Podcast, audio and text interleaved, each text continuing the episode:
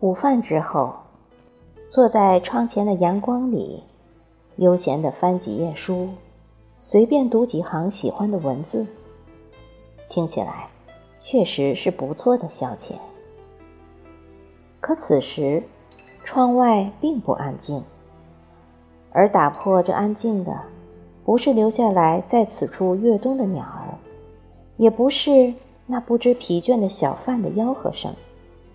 是一群戏耍的孩童，那吵闹带着一种生命的力。是啊，他们是上帝的宠儿，被赐予了无尽的欢乐。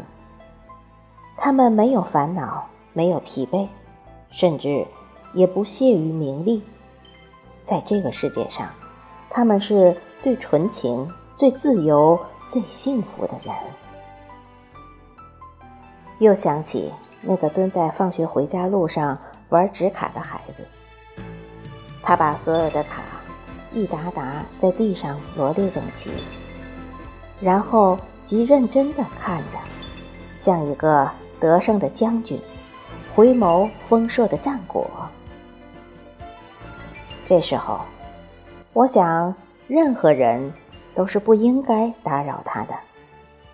哪怕是从他身边经过，也要尽量离得远一些，脚步尽量踏得轻一些。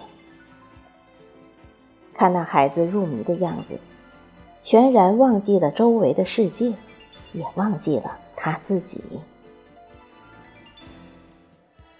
可这样的遇见，不经意间就触动了心弦。不知道是羡慕还是嫉妒。我竟像他一样的不知来路，不知去处。他极专注的盯着他的纸卡，我极专注的看着他。那一刻，时间似乎静止了，而在这静止的瞬息里，只剩下他和我，而他的世界也一定比我要单纯的多。在他的眼睛里，只有那些列队等待着调遣的纸卡才是活跃的、有趣的、不可亵渎的。他更不可能还记得课堂上老师布置的家庭作业，还有家人们无数次叮嘱的那句：“放学之后要直接回家。”能够偷得这片刻空闲是珍贵的。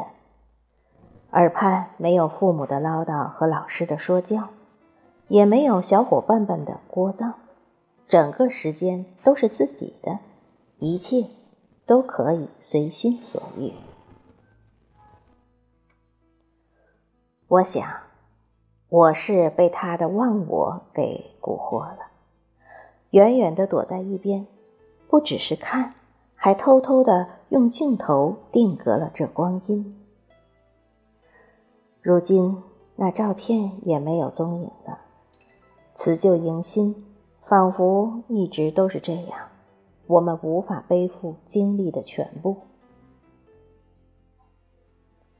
窗外的这群喧闹的孩子，想来也不知道又惊扰了我吧？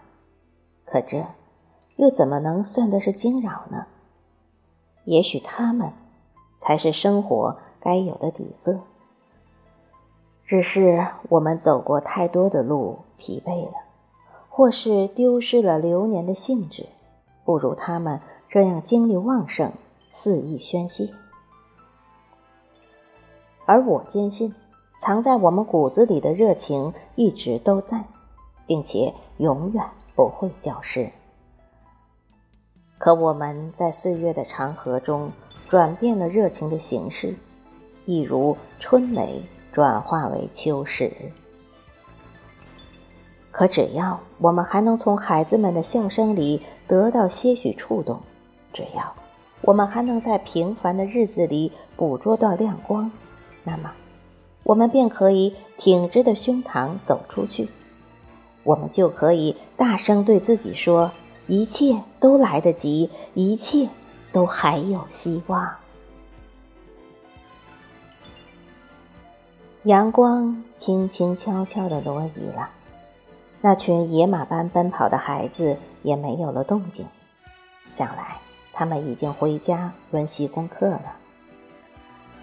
窗台上，种在矿泉水瓶中的蒜瓣正努力发芽。